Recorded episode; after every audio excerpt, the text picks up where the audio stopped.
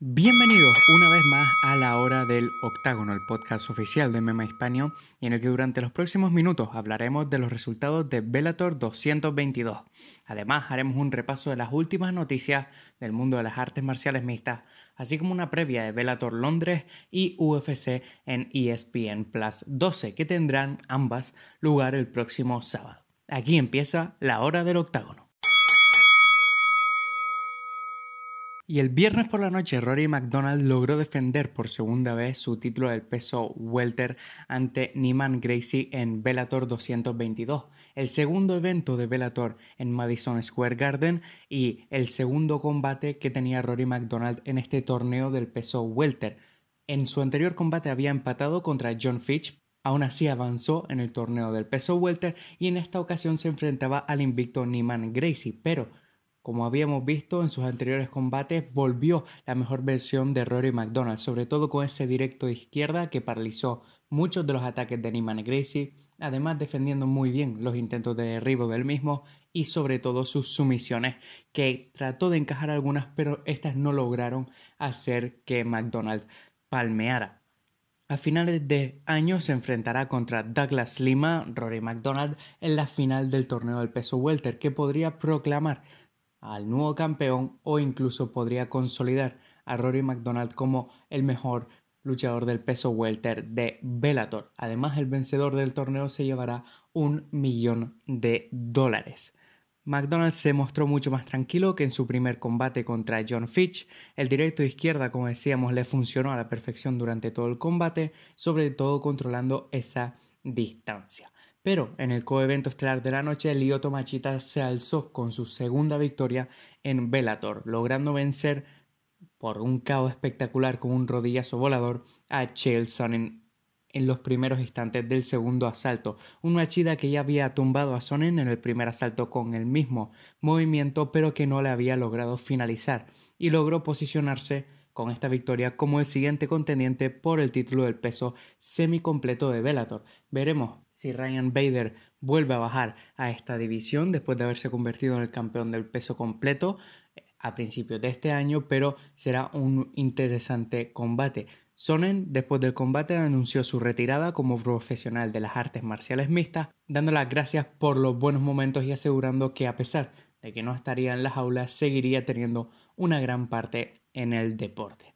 Además, en la cartelera principal, Dylan Dennis logró su segunda victoria como profesional, sometiendo a Max Humphrey en el primer asalto a través de una llave de brazo. Patrick Mix debutó de forma espectacular en Bellator, sometiendo a Ricky Bandejas en el primer asalto. Desde el primer momento, logrando encaramarse a su espalda y introduciendo esos ganchos para finalmente conseguir el mataleón. Y también Juan Archuleta logró noquear al ex campeón de Velator Eduardo Dantas en el segundo asalto.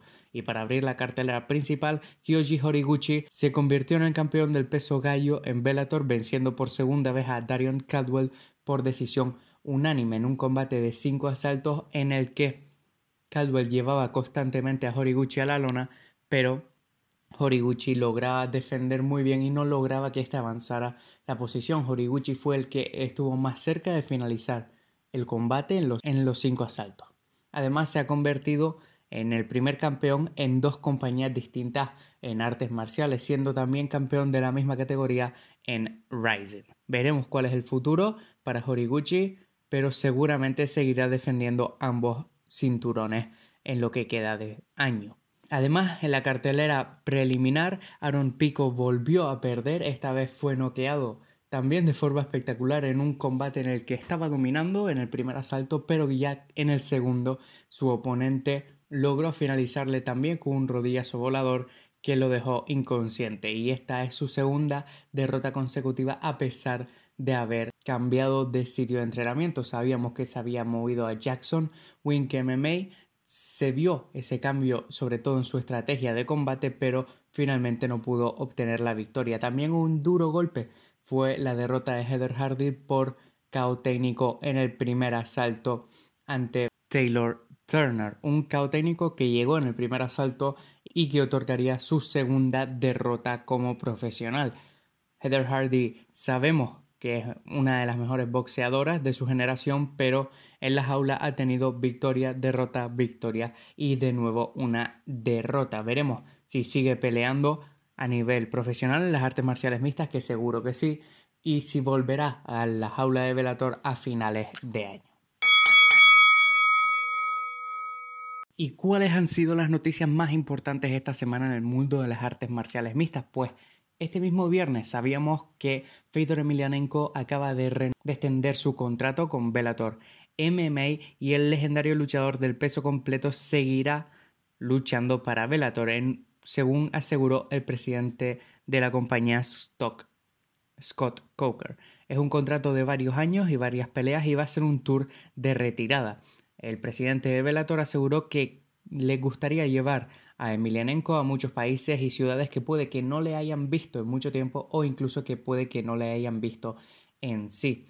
Según Coker, va a ser muy divertido cuando saquen el proyecto adelante y veremos quién es el siguiente oponente de Emelianenko en la jaula de Bellator.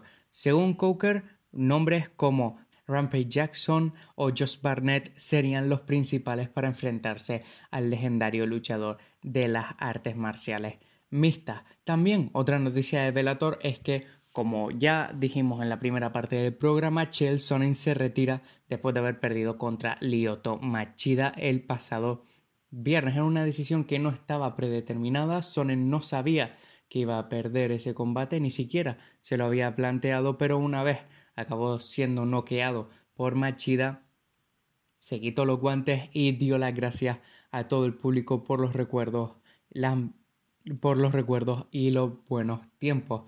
Aún así, Chelsea no para su actividad, viajará a Londres para cubrir Bellator London y veremos cuál es su futuro, sobre todo asociado a los medios de comunicación con ESPN y también con su trabajo como comentarista para Bellator. Y es que Sonnen sigue siendo y sigue estando muy activo, sobre todo a través de la prensa.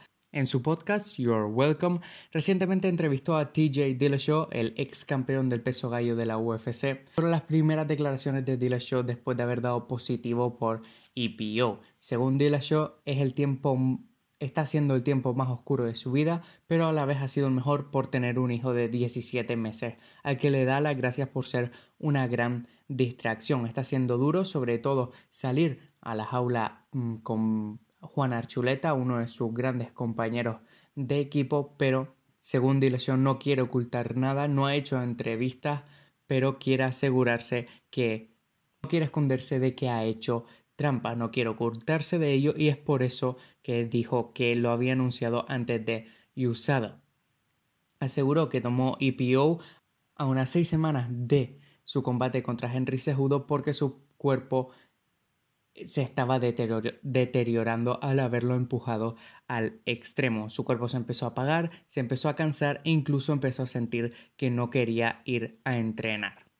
Además, en otras noticias, esta semana tuvimos la conferencia de prensa que daba o que empezaba la promoción para UFC 242 que tendrá lugar el próximo sábado 7 de septiembre en Abu Dhabi. En el combate estelar de la noche, Khabib Nurmagomedov defenderá su título del peso ligero ante el campeón interino de la división, Dustin Poirier. Pero Khabib también tuvo unas palabras para Conor McGregor del que dijo que no se merece ningún tipo de revancha porque palmeó. Según Nurmagomedov, le suplicó por favor no me mate. Según Nurmagomedov, si logra vencer a Dustin Poirier, que considera uno de los rivales más difíciles de la división, aseguró que Tony Ferguson será el siguiente en la línea, en el siguiente para pelear. También Nurmagomedov ha ampliado su contrato un contrato en el que tiene una cláusula para pelear contra George St. Pierre si este decide, si este decide no mantenerse en el retiro. Y por último, según varias fuentes que han informado a MMA España, Jessica Andrade defenderá su título del peso paja en China y su oponente será Weiling Shang. Será el próximo será en agosto en UFC en ESPN Plus 15 y será el primer título defendido por una campeona en China. Para todas las noticias de las artes marciales mixtas y para estar actualizado de las mismas, sigan muy atentos a mmahispania.com.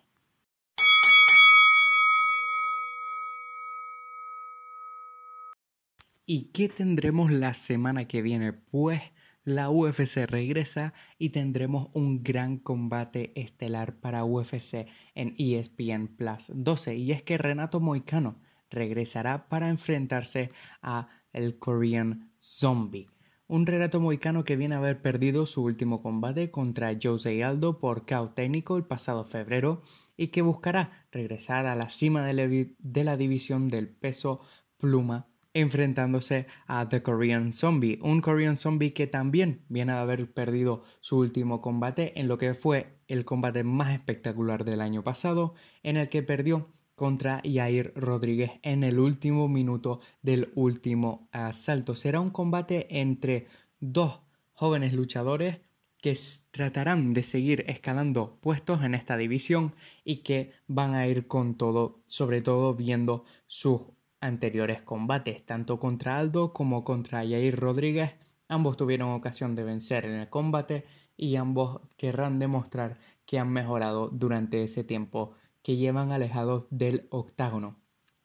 En el coevento estelar de la noche, Rob Font regresará después de haber vencido a Sergio Pérez en su último combate el pasado diciembre para enfrentarse a John Lineker, un combate entre dos luchadores que son capaces de, noquear a prácticamente todos sus rivales. Rob Font que tiene 4 KOs a lo largo de su carrera, mientras que John Lineker tiene 14. Un Lineker que ha hablado, sobre todo a través de los medios, de lo infeliz que está en la UFC por los pocos combates que le ofrecen y que perdió su último combate contra Cory Sandhagen el pasado abril por decisión dividida. Tratará de regresar con una nueva victoria sobre Font para tratar de conseguir la mayor cantidad de dinero en estos últimos combates que puede que le veamos en la UFC. Pero UFC en ESPN Plus 12 también tiene muy buenos combates como Brian Barberina contra Randy Brown, el regreso de Andrea Lee contra Montana de la Rosa o incluso Alessio Di Chirico contra Kevin Holland, pero sin duda el combate que más me interesa a mí será el segundo de la noche en el que Deron Wind se enfrentará a Bruno Silva, un Deron Win que sigue invicto en su carrera profesional, tiene cuatro victorias por KO y una por decisión. Hará su debut después de haber vencido a Tom Lawlor por decisión en Golden Boy MMA.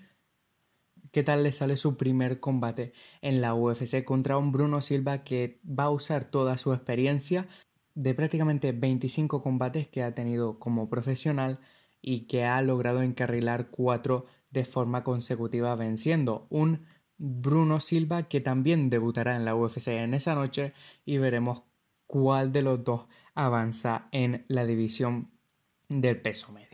Pero también ese mismo sábado tendremos una gran cartelera con Bellator London, en la que Gegard Mousasi finalmente regresará a la jaula de Bellator para enfrentarse a Rafael Lobato Jr., un Gegard Mousasi que ha encarrilado una racha de nueve victorias de forma consecutiva. La última ha sido la mejor de todas, logrando noquear logrando finalizar a Rory McDonald por KO técnico en el segundo asalto el pasado septiembre y en esta ocasión defenderá su título del peso medio contra Rafael Lobato Jr., un Lobato Jr. que sigue invicto en su carrera con seis de sus victorias viniendo por sumisión y que ha logrado encarrilar una racha de cinco victorias en Bellator, la última de ellas, bueno, las últimas dos de ellas siendo por sumisión. Será un combate muy parecido al que tuvo Rory McDonald prácticamente este fin de semana, en el que Gegard Musasi tratará de mantener la distancia y contrarrestar los intentos de derribo de Lobato, sobre todo a través de su gran kickboxing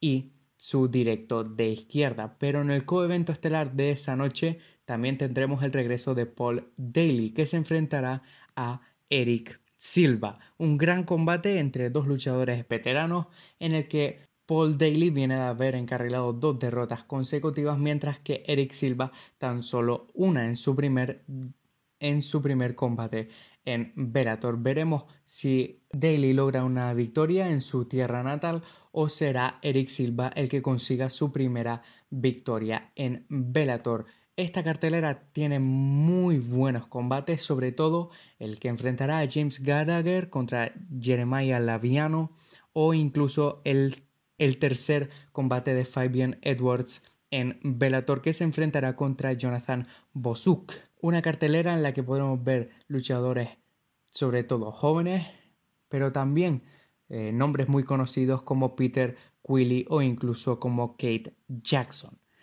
Tanto Bellator Londres como UFC en ESPN Plus 12 las podrán seguir a través de mmahispania.com.